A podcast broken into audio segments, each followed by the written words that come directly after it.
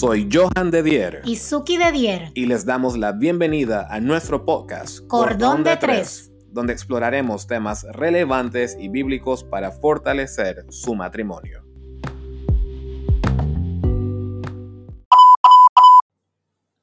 Amigos y amigas, gracias por acompañarnos nuevamente en Cordón de Tres y hoy en el episodio 17 continuamos con la segunda parte de lo que hemos titulado 10 actitudes que están dañando tu matrimonio. Y como hemos dicho, esta es la segunda parte, así que si no han escuchado la primera parte, asegúrense de en este momento hacer una Ah, pausa, sí, ¿sí? pausita, pausita. Y pueden ir al episodio anterior, escucharlo y luego regresar a este. Vamos a compartir las otras cinco actitudes que están dañando tu matrimonio y vale la pena recordar que cuando hablamos de actitudes nos estamos refiriendo a nuestras acciones personales. Y esas acciones conducen a ciertos tipos de comportamientos que pueden ser repetitivos en el matrimonio y que se hacen de manera intencional. Y como son intencionales pueden causar cierta molestia, cierto desánimo, tristeza y hasta lamentablemente separación en el matrimonio. Y creo que es importante que volvamos a mencionar cuáles son las Sí. cinco primeras actitudes Ujú. que sabemos que pueden estar dañando nuestros matrimonios. Esta es una ¿Qué men- trampita por si acaso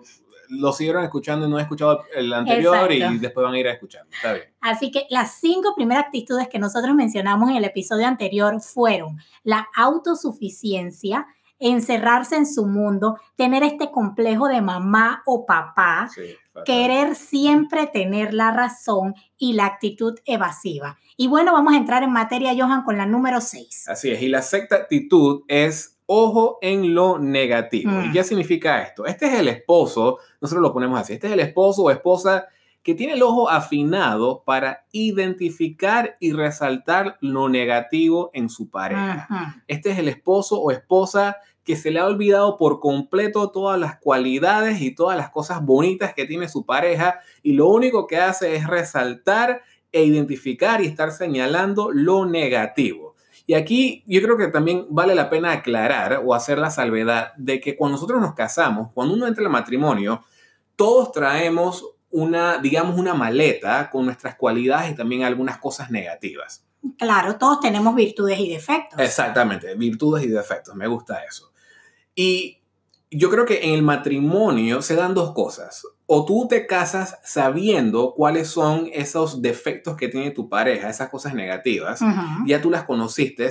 Obviamente las, las cualidades, las bondades de tu pareja superaban las negativas, así que por eso te enamoraste. Claro, por eso te casaste. Por eso te casaste, exactamente. O también ocurre que en el transcurso del diario vivir del matrimonio, tú empiezas a descubrir, empiezas a conocer ciertos aspectos negativos de tu pareja. Ujú. Ahora, la recomendación siempre es conversar. Claro. Lo que se quiere es cuando tú identificas que tu pareja tiene algo negativo o algo que no está aportando al matrimonio, definitivamente sentarse y conversarlo. Pero lo que no se quiere, porque eso va a causar mucha molestia y mucha tristeza también en el matrimonio, es precisamente que yo, como Johan, esté a cada rato, todos los días, señalándole a Suki que ella no es buena haciendo esto, que ella es malísima haciendo lo otro, que su comida es fatal, aquello y lo, o lo otro. Lo que queremos es tratar de resaltar las cosas positivas y definitivamente conversar sobre lo que puede ser un poco más negativo. Y mira, me gustó lo que dijiste de que cuando nos casamos o un porqué del cual nos casamos es porque las cosas positivas de nuestra pareja sobrepasaban aquellas negativas. Total, o sea, sí. todos sabíamos que alguien tenía algún defecto, todos Ujú. sabíamos que alguien Es que tenía es cualidades negativas, Ujú, nadie es perfecto, pero estoy muy segura que durante nuestros noviazgos nos enfocamos en aquellas cosas positivas, nos Ah, sí. enfocamos en resaltar esas cosas positivas. Entonces es cosa de seguir haciéndolo en el matrimonio.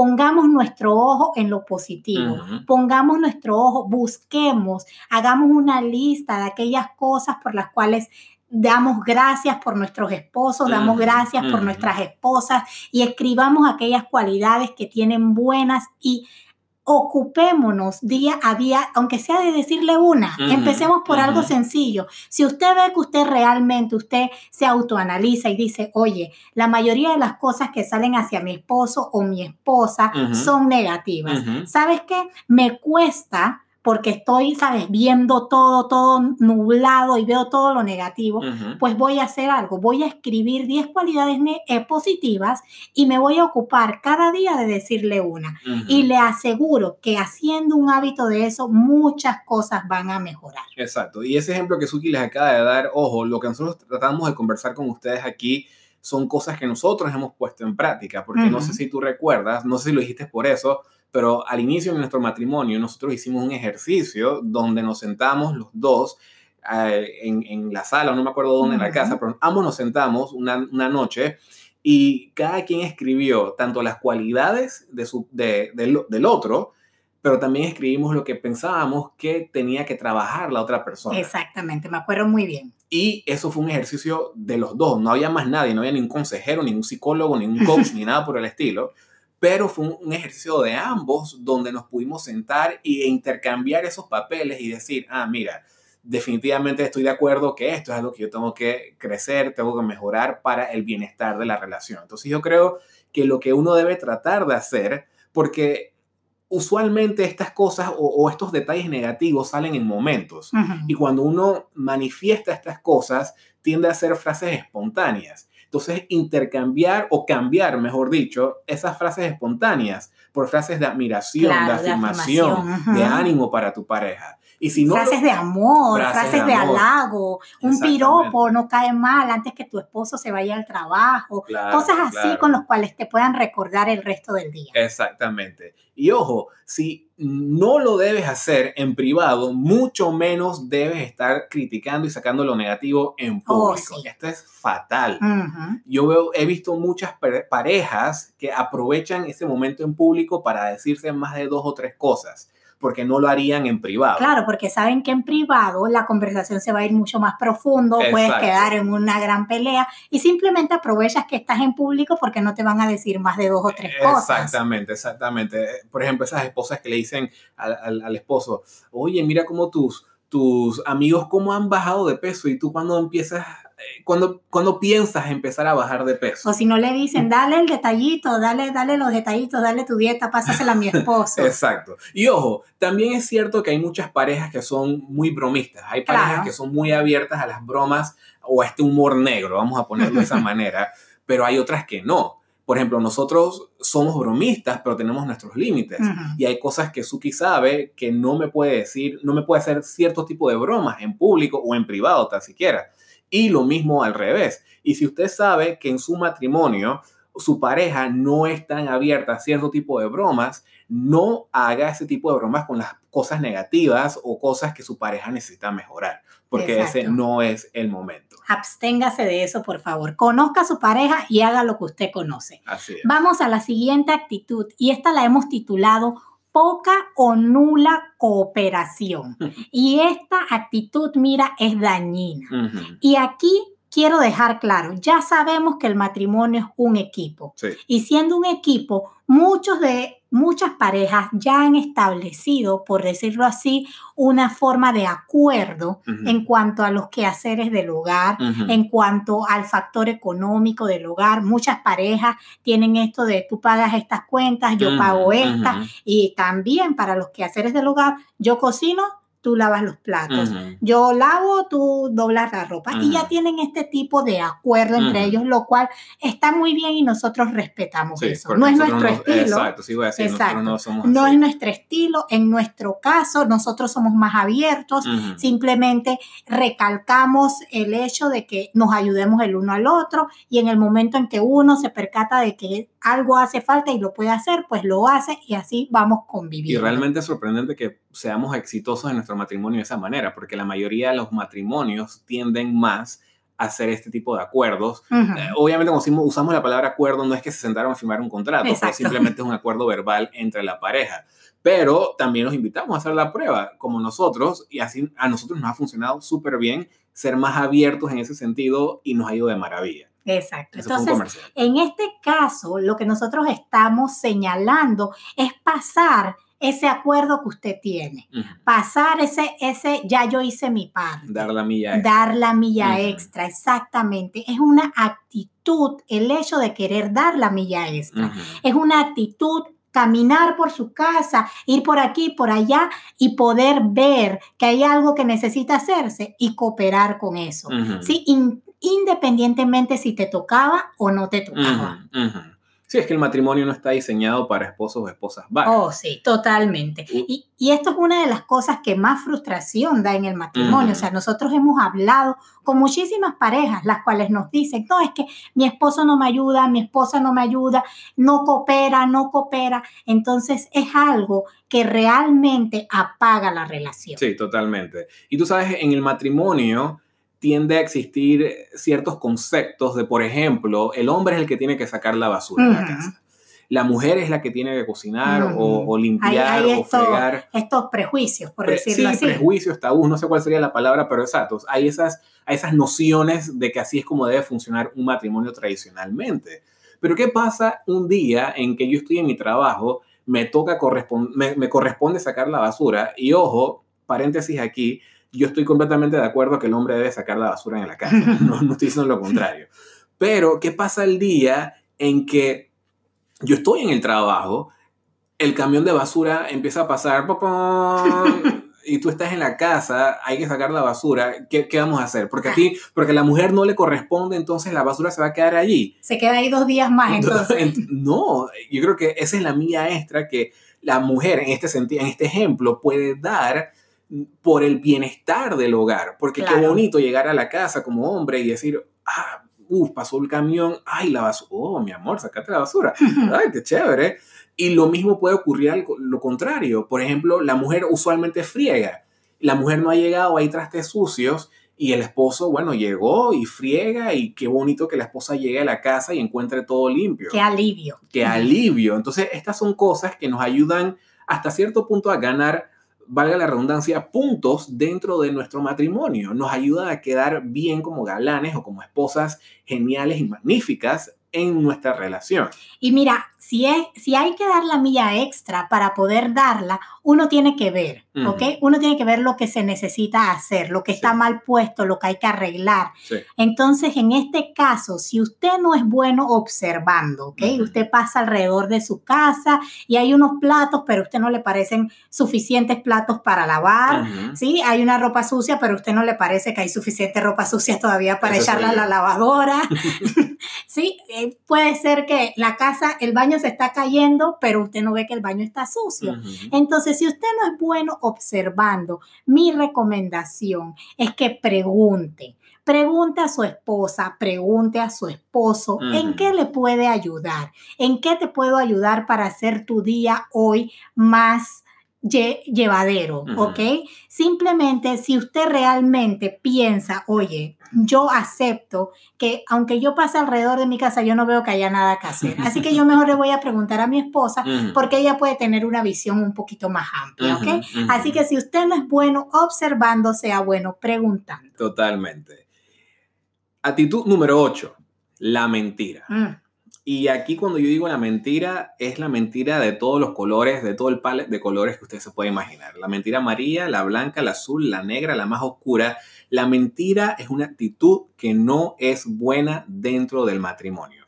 Destruye. destruye matrimonios. Hay muchas parejas, o hay muchas personas, no voy a generalizar, pero hay personas que tienden a decir muchas mentiritas blancas para salir del paso. Por ejemplo, vamos a usar el ejemplo de nuevo de la basura es el día que hoy es jueves, pasa el camión de basura y mi esposa me llama y me pregunta, mi amor, acuérdate que hoy es jueves, ¿ya sacaste la basura?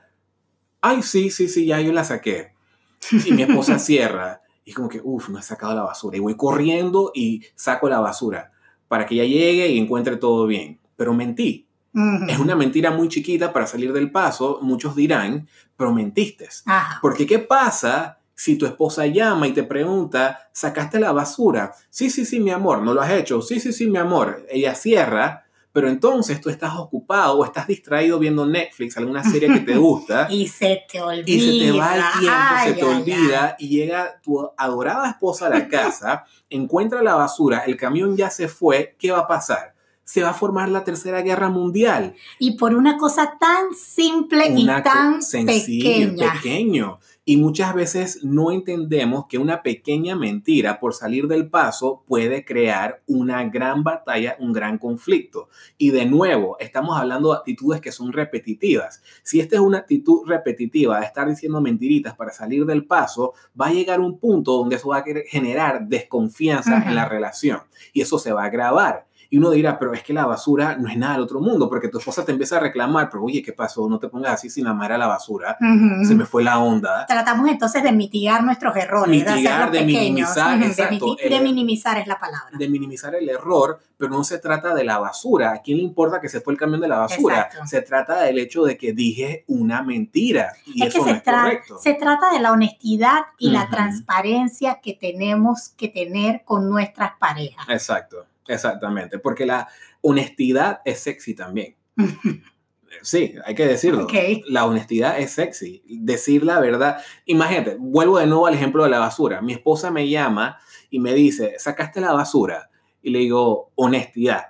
Mi amor, ¿sabes qué? Se me fue por completo. Muchas gracias por recordarme. Y cuando llega a la casa y tú le dices, oye, mi amor, de verdad, tú eres, tú eres mi ayuda idónea, tú eres, me llamaste y me encantó escucharte. Y ya va preparando el terreno. Y me recordaste ciertas cosas y eh, pasa todo lo contrario. Entonces la honestidad también es sexy. Punto número nueve, la desconfianza. En el anterior, en, en, la mentira mencioné un poco la desconfianza, pero en este punto, en esta actitud de desconfianza, no estamos hablando de la desconfianza generada a raíz de eventos que llevan a, que desconfiemos en nuestra pareja. Estoy hablando más de desconfianza que es no provocada. Okay. Estamos hablando de desconfianza que se genera a raíz de, por ejemplo, ideas que yo me formo en mi mente en base a cosas que estoy leyendo, personas con las que estoy saliendo y se forman ciertas ideas, ciertos criterios en mi mente que me llevan a desconfiar no justificadamente de mi pareja. Por ejemplo, yo empiezo a leer en internet, estoy en un grupo de hombres en WhatsApp y todos empiezan a compartir artículos de que las mujeres, el 75% de las mujeres engañan a sus esposos. Mm.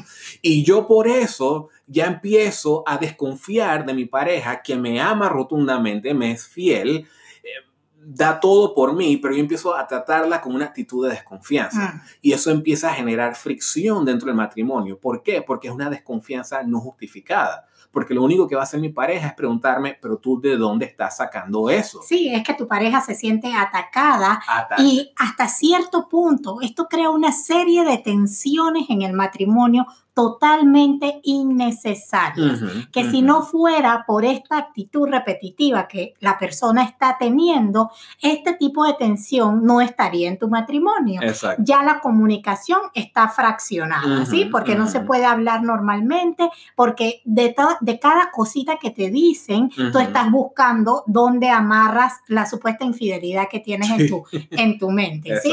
Si, si la persona se va con unos amigos, con unas amigas, tu paz se acaba porque entonces tú la quieres seguir, tú quieres ver para dónde va, etcétera. O sea, no es sano de ninguna manera. Afecta tu intimidad también, porque oh, si tú estás pensando que tu esposa tiene o tu esposo tiene esto o aquello con otra persona, pues obviamente esto afecta la manera en que tú te vas a referir o la manera en que vas a interactuar con tu pareja en el ámbito íntimo también. Exactamente. La décima actitud, entonces, es la actitud defensiva. Y voy a iniciar simplemente definiendo esta actitud. Es la actitud que adopta una persona cuando percibe o anticipa amenazas. Mm. ¿Cómo es esto? Simplemente es aquella persona que tiene esta actitud de que lo mínimo que le digan, lo mínimo que le pregunten, ella está lista o él está listo para atacar.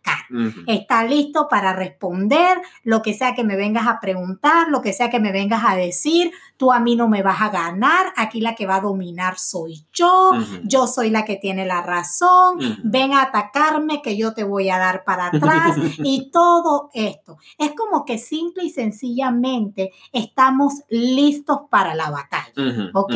Y tenemos que recordar que nuestros matrimonios no son un campo de batalla. Nuestros matrimonios han sido diseñados para que haya una interacción de amor, una interacción de cariño, de palabras de admiración, de felicidad y no para estar atacándonos el uno al otro. Así es. Imagínate, Johan, que tú llegas un día a la casa, yo ya estoy en la casa y tú dices, oye, eh, no, vas a decir oye, te vas a referir, te vas a referir a mí de una manera más amable y con mayor amor. Mi amor, eh, de casualidad hay comida. Y yo te digo, yo también acabo de llegar del trabajo. Yo soy empleada tuya. Yo soy, el hecho de que tú llegues después que yo no significa que yo no llegue de mi trabajo también. Yo también trabajo. La cocina es de los dos. Tú también puedes hacerte algo. Tú tienes dos manos. Tú también puedes hacerte algo de comer. Y de repente tú me respondes, es que yo nada más te estaba preguntando a ver si querías salir a comer. No quería despreciarte si habías hecho comida. Y tú quedas de una manera pensativa como que qué fue lo que hice, por qué reaccioné de esta manera. Y así simplemente se da de manera repetitiva en muchísimas ocasiones. Si la persona te pregunta, te llama, oye, eh, creo que tenemos que hablar. Ya, esa frase, esa frase, tenemos que hablar. Esa frase ya te trae a tu mente un montón de cosas, ya tú crees que mínimo te va a decir que hiciste esto o aquello que no le gustó y te vas haciendo todas estas ideas preparándote para responder. Y cuando la persona llega a la casa, la persona era la que se quería disculpar contigo. La persona era la que quería dar el primer paso. Entonces es una actitud que simplemente daña nuestros matrimonios, daña nuestras relaciones, otra vez afecta nuestra interacción en gran manera. Así es, y esta actitud se reconoce fácilmente cuando tu pareja tiene ciertas posturas, cierto lenguaje corporal o cierto tono de voz que eleva el nivel defensivo de la otra persona. Mm. Ahora, tres pasos muy sencillos para ir cerrando que puedes tomar para cambiar estas u otras actitudes negativas que ya has identificado que necesitas mejorar o eliminar. Y la primera es pensar, entender y asimilar cómo el cambio de actitud impactará tu vida. Y noten que no dije la relación, lo hice un poco más personal. Mm. Y esto es intencional, ¿ah? porque aunque estas actitudes impactan de una manera negativa a tu matrimonio, y eliminarlas obviamente van a traer alivio, van a traer gozo, alegría, y obviamente van a reencender alguna llama de pasión que esté apagada por allí, también tienen un impacto directo en tu vida como individuo, porque estamos hablando de un cambio de carácter que me va a hacer una mejor persona. Y el hecho de mentir, por ejemplo, no solo me hace quedar mal ante mi pareja, pero simplemente es un mal hábito para tener como ser humano que me hace quedar mal ante Dios primeramente. Y yo recuerdo cuando tú y yo estábamos en ese periodo de transición entre el noviazgo y el matrimonio, que éramos, eh, estábamos comprometidos, ese año de compromiso, fue un año donde estábamos identificando ciertas características de, nuestra, de nuestras vidas. Y una de las cosas que identificamos fue que ambos éramos muy orgullosos. Exacto. Muy, muy orgullosos y entendimos que eso podía ser mal para el matrimonio, pero a la misma vez comprendimos que nuestro orgullo no se manifestaba solamente en el matrimonio, en el hogar, pero también se iba a manifestar afuera, se manifestaba en el trabajo, se manifestaba en nuestras relaciones en la iglesia. En la familia. En la familia. Todo eso estaba afectado por nuestro orgullo. Entonces, fantástico que lo pudimos identificar dentro del matrimonio pero a la misma vez hacer ese cambio, hacer ese switch, pensando en el matrimonio, sí, pero también pensando en cómo eso me va a posicionar a mí como una mejor persona en la sociedad. Otro paso súper sencillo es escoger la compañía apropiada. Es que se trata de que en muchas ocasiones cada una de estas actitudes están alimentadas por nuestro círculo, ¿ok? Están alimentadas sí bien por lo que vemos, por lo que escuchamos, que eso también hay que prestar la atención, pero también están influenciadas por las personas que nos rodean. Pasa que si yo tengo en mi trabajo un grupo de amistades o un grupo de compañeros que siempre se la pasan hablando de infidelidad, pues yo voy a tener en mi mente todo tipo de cosas, todo tipo de ideas acerca de infidelidad. Y voy a venir a mi casa y voy a evocar todas esas ideas contigo. Entonces, tenemos que prestar mucha atención quiénes son las personas con las cuales nos estamos rodeando. Debemos escoger amistades provechosas, amistades que compartan nuestros valores, que compartan nuestras creencias, que hablen la verdad y no estén plantando cizaña en nuestras mentes, mm. cizaña que después va a afectar nuestros matrimonios. Definitivamente. Y por último, creer que Dios es capaz de transformar tu vida. Colosenses 3, 9 y 10 dice, ustedes ya se han quitado la vieja naturaleza pecaminosa y todos sus actos perversos, vístanse con la nueva naturaleza y se renovarán a medida que aprendan a conocer a su creador y se parezcan más a él. Y aquí lo que hay que entender es que nosotros servimos a un Dios que tiene la capacidad y el poder para transformar corazones, para transformar mentes, para transformar caracteres. Y cuando nosotros identificamos que tenemos ciertas actitudes que son dañinas para nuestra relación y vamos al Señor en oración y le decimos, Dios, yo no quiero ser este tipo de esposo, yo no quiero ser este tipo de esposa, yo quiero que tú me ayudes a vivir tu propósito para mí en este matrimonio, créame que enseguida se encienden todas las alarmas del cielo y Dios entra en acción de una vez para transformar sus corazones, para ser los mejores esposos, para ser las super esposas. Entonces amigos, muchas gracias por acompañarnos en un episodio más de Cordón de Tres. Recuerden dejarnos sus comentarios de, de este episodio o compartirnos cualquier pregunta que puedan tener. Escríbanos en privado al Instagram o directamente a nuestro correo info arroba cordón de tres Será hasta la próxima semana. Hasta luego.